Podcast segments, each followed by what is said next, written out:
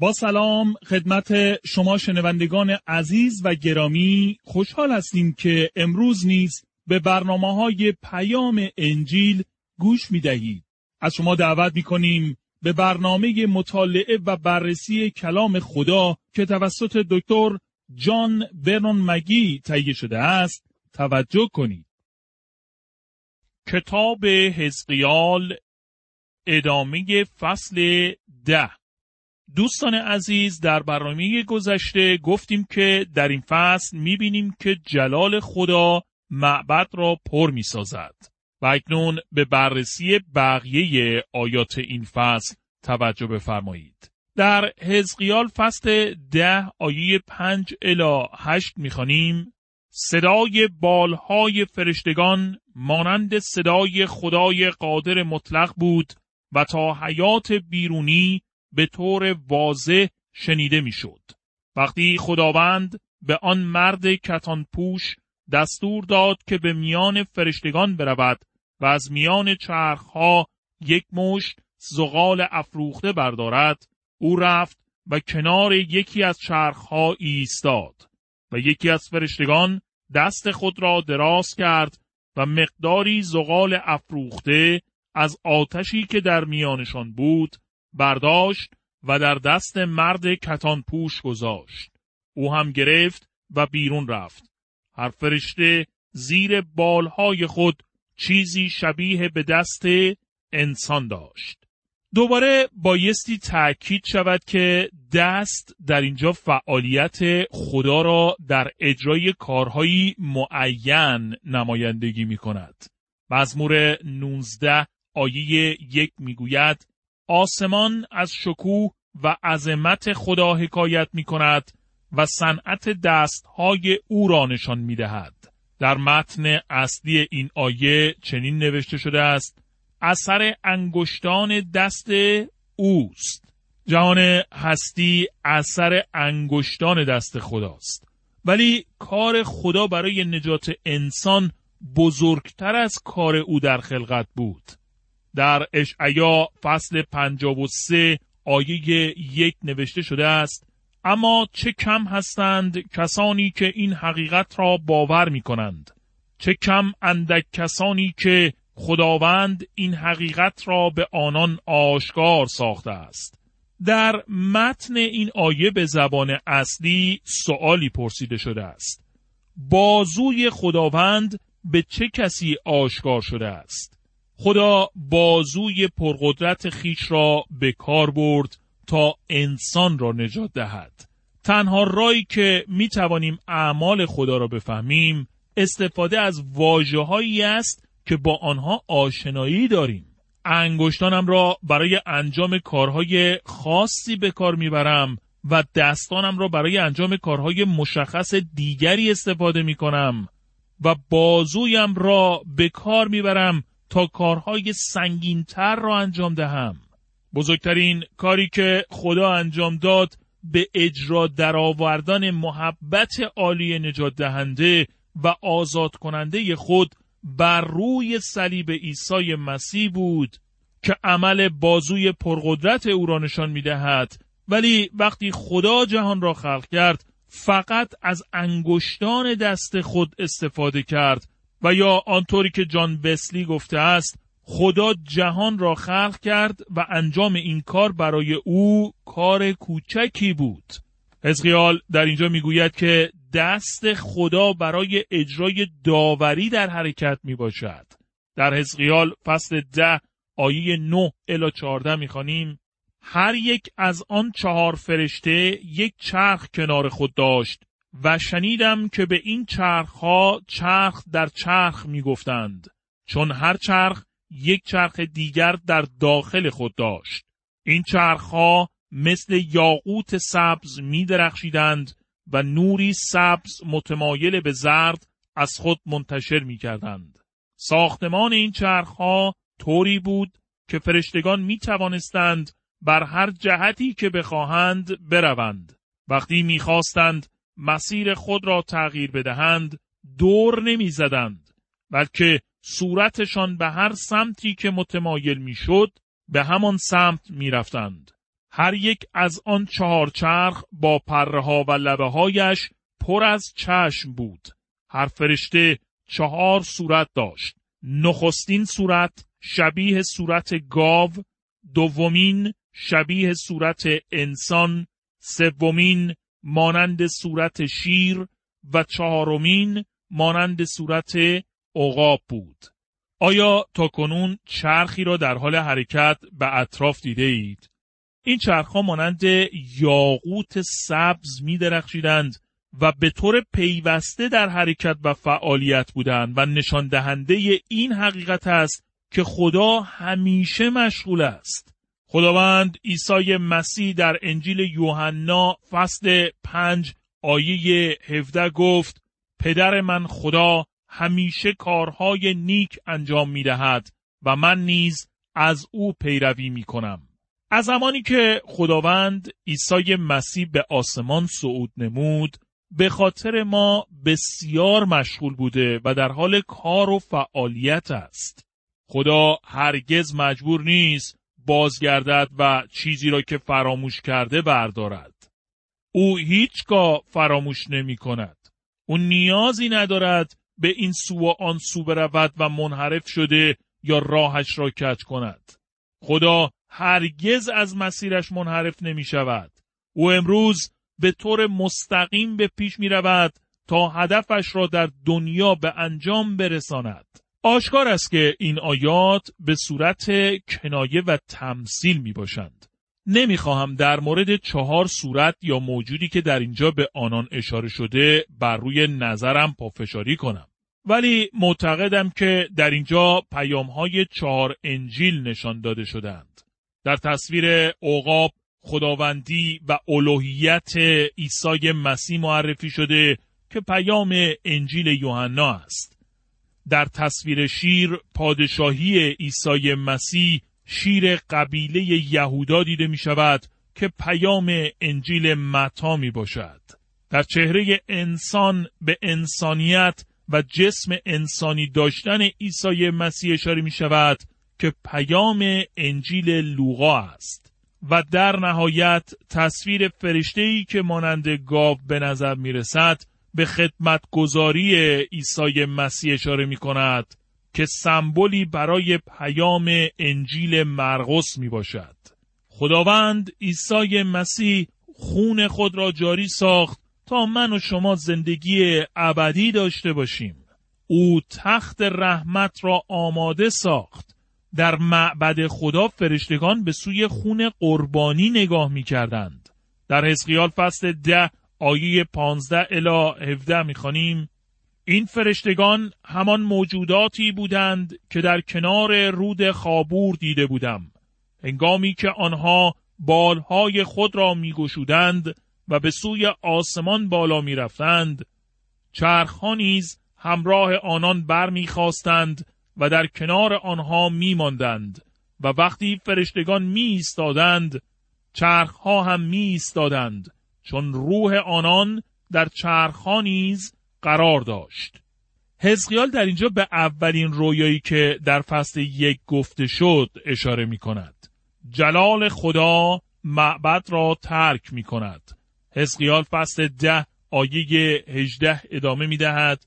پس از آن درخشش پرشکوه حضور خداوند آستانه خانه خدا را ترک گفت و بالای سر فرشتگان قرار گرفت.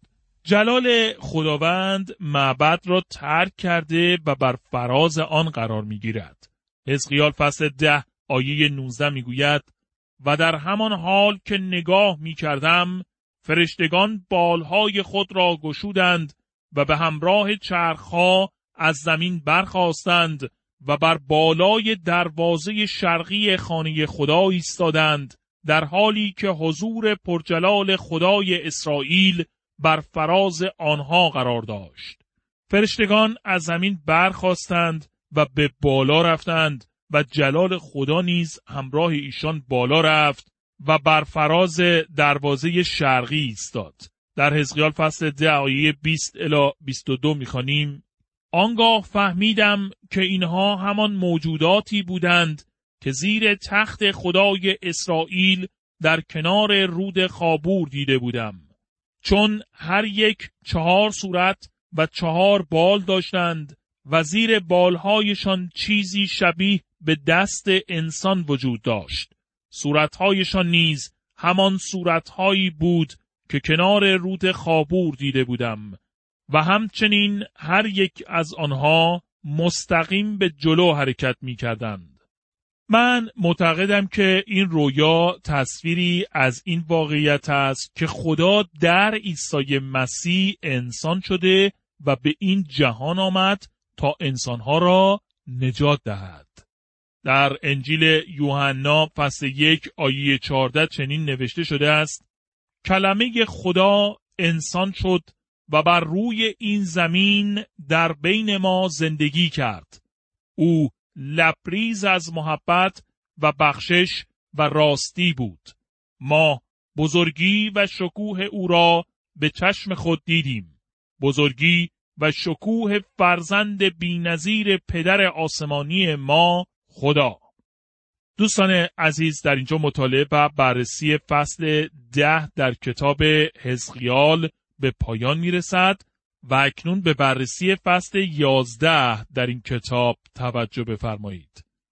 کتاب حزقیال فصل یازده موضوع اصلی این فصل عبارت است از نبوت بر علیه حاکمان شهر اورشلیم فصل یازده دارای نبوتی بر علیه حاکمان است که هنوز در شهر اورشلیم بودند. اگرچه اکثریت مردم به اسارت بابل برده شده بودند، ولی هنوز شهر اورشلیم نابود نشده بود. صدقیا هنوز بر تخت سلطنت بود. حاکمان نه فقط با خدا به مخالفت و اسیان برخواسته بودند، بلکه آنها با پادشاه بابل نبوکت نصر نیز مخالف بودند. در حزقیال فصل یازده آیه یک می‌خوانیم سپس روح خدا مرا برداشت و به دروازه شرقی خانی خداوند آورد. در آنجا بیست و پنج نفر از رهبران قوم از جمله یازنیا پسر ازور و فلتیا پسر بنایا را دیدم. در اینجا نام افرادی متفاوت گفته شده که رهبران مردم بودند. حزقیال فصل 11 آیه دو الی 3 ادامه می دهد. آنگاه خدا به من گفت ای انسان خاکی اینها هستند که در این شهر مشورتهای گمراه کننده به مردم می دهند و می‌گویند وقت آن رسیده که اورشلیم را بازسازی کنیم تا مثل یک سپر آهنی ما را در برابر هر گزندی حفظ کند. به عبارت دیگر این رهبران و حاکمان می‌گویند این شهر اکنون به ما تعلق دارد. اکثریت افراد اینجا را ترک کردند و ما پایداری کرده و در اینجا باقی میمانیم. صلح و رفاه و خوشبختی خواهیم داشت. فکر و اندیشه آنان به شدت مادی پرستانه و دنیوی بود. حسقیال فصل 11 آیه 4 الی 5 می‌گوید پس ای انسان خاکی سخنان مرا به ایشان اعلام نما. سپس روح خداوند بر من قرار گرفت و فرمود که این پیغام را به مردم بدهم. ای مردم اسرائیل من می‌دانم شما چه می‌گویید و می‌دانم در فکرتان چه میگذرد. خدا به خوبی از افکار آنان آگاهی داشت و او افکار ما را نیز می‌داند. در اسقیال فصل 11 آیه 6 می‌خوانیم. دستهای شما به خون بسیاری آلوده است و کوچه هایتان پر از اجساد کشته هاست. ظاهرا آن حاکمان و رهبران افرادی را که برای خدا ایستاده بودند به قتل رسانده و از بین برده بودند. حزقیال فصل 11 آیه 7 الا ده می‌گوید شما می‌گویید که این شهر یک سپر آهنی است ولی چنین نخواهد بود شهر از کشته ها پر خواهد شد و زنده ها را نیز بیرون خواهم کشید و به دم شمشیر خواهم سپرد. آیا از شمشیر می ترسید؟ پس شمشیر را به سراغتان خواهم فرستاد. شما را از شهر بیرون خواهم کشید و به دست بیگانه ها خواهم سپرد تا به سزای اعمالتان برسید. مجازات من در تمام نقاط سرزمینتان گریبانتان را خواهد گرفت و کشته خواهید شد. آنگاه خواهید دانست که من خداوند هستم. هدف خدا در داوری این است که مردم او را بشناسند. حزقیال فصل 11 آیه 11 می‌گوید یقین بدانید که این شهر برای شما سپری آهنی و جای امنی نخواهد بود. در هر جای سرزمین اسرائیل که باشید شما را مجازات خواهم نمود. خدا با سراحت گفته است که آنان را داوری و مجازات خواهد نمود. در حزقیال فصل 11 آیه 12 الی 13 می‌خوانیم آنگاه شما که به جای اطاعت از من از روش اقوام بتپرست اطرافتان سرمخش می‌گیرید خواهید دانست که من خداوند هستم. هنگامی که این پیغام را به ایشان اعلام می کردم ناگهان فلتیا افتاد و مرد آنگاه رو به خاک افتادم و فریاد زدم آه ای خداوند آیا می‌خواهی تمام بازماندگان اسرائیل را هلاک سازی؟ خدا حکم محکومیت آنان را اعلام کرده و پیام حزقیال را تایید می کند. در حزقیال فصل 11 آیه 14 الی 16 می‌خوانیم بار دیگر خداوند سخن گفت و فرمود ای انسان خاکی آنانی که در اورشلیم باقی مانده اند درباره هموطنان تبعیدی تو می‌گویند خداوند آنها را تبعید کرد چون دلشان از او دور بود. بنابراین زمینهای ایشان را به ما داده است. ولی تو به تبعیدی ها بگو که هرچند ایشان را در سرزمین های مختلف پراکنده ساختم اما تا وقتی که در آنجا هستند من پناهگاه مقدس ایشان خواهم بود. خدا در واقع می‌گوید باقی مانده وجود خواهد داشت که مرا خواهند دید. من پناهگاه ایشان خواهم بود و برای ایشان معبد و جایگاه مقدسی هستم که آنها می توانند در هر جا که هستند به نزد من بیایند این طرح و نقشه خدا برای دورانی بود که معبد ویران شده بود دانیال و تعداد بسیاری دیگر جزء افرادی بودند که خداوند را به این صورت دیده و او را عبادت و پرستش می کردند.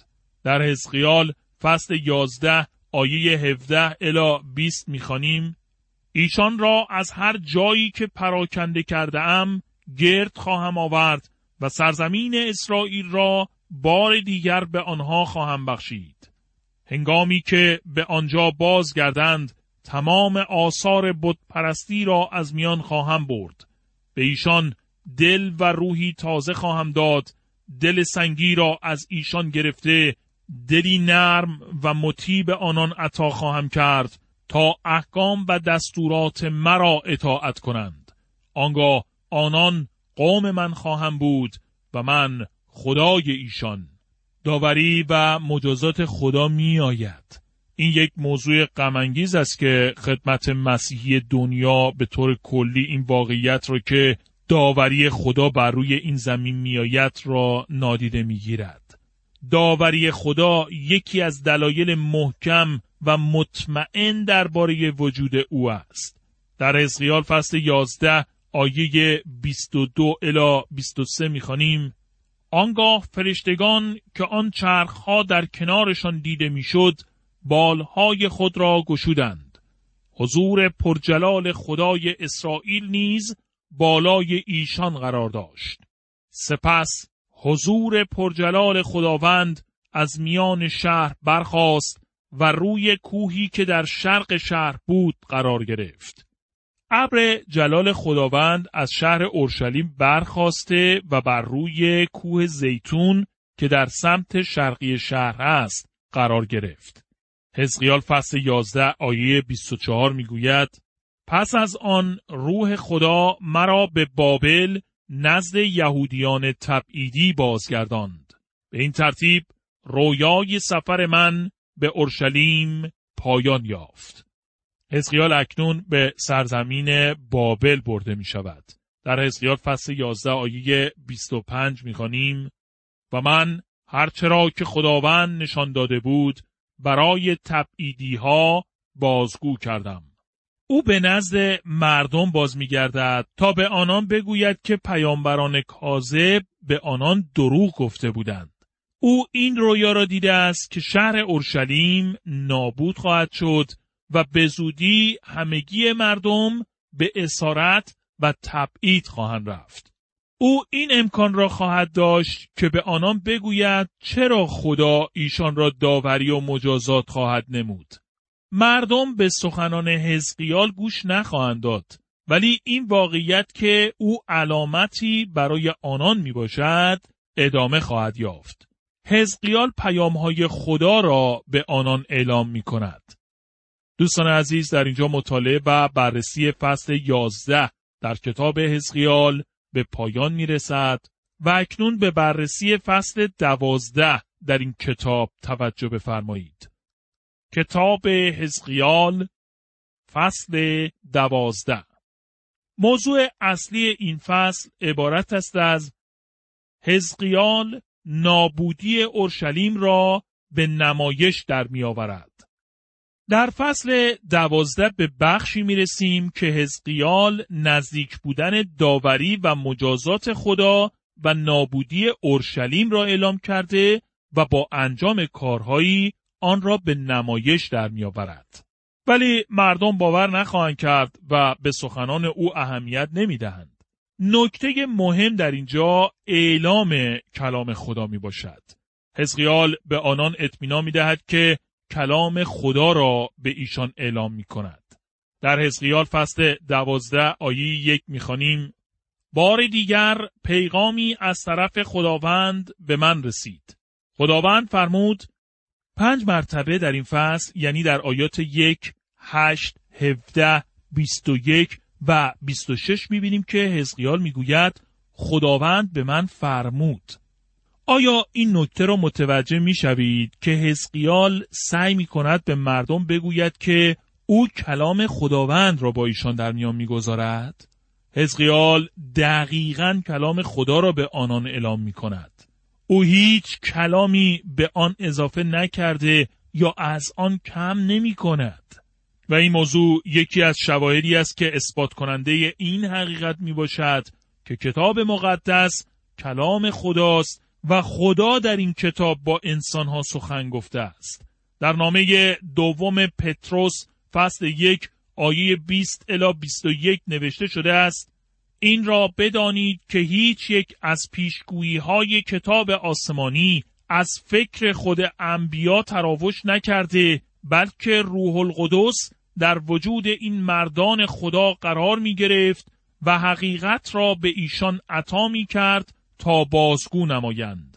و در نامه دوم تیموتائوس فصل 3 آیه 16 گفته شده است در واقع تمام قسمت های کتاب مقدس را خدا الهام فرموده است. از این جهت برای ما بسیار مفید می باشد زیرا کارهای راست را به ما می آموزد اعمال نادرست را مورد سرزنش قرار می دهد و اصلاح می کند و ما را به سوی زندگی خدا پسندانه هدایت می نماید. شنوندگان عزیز در اینجا وقت برنامه امروز ما به پایان می رسد.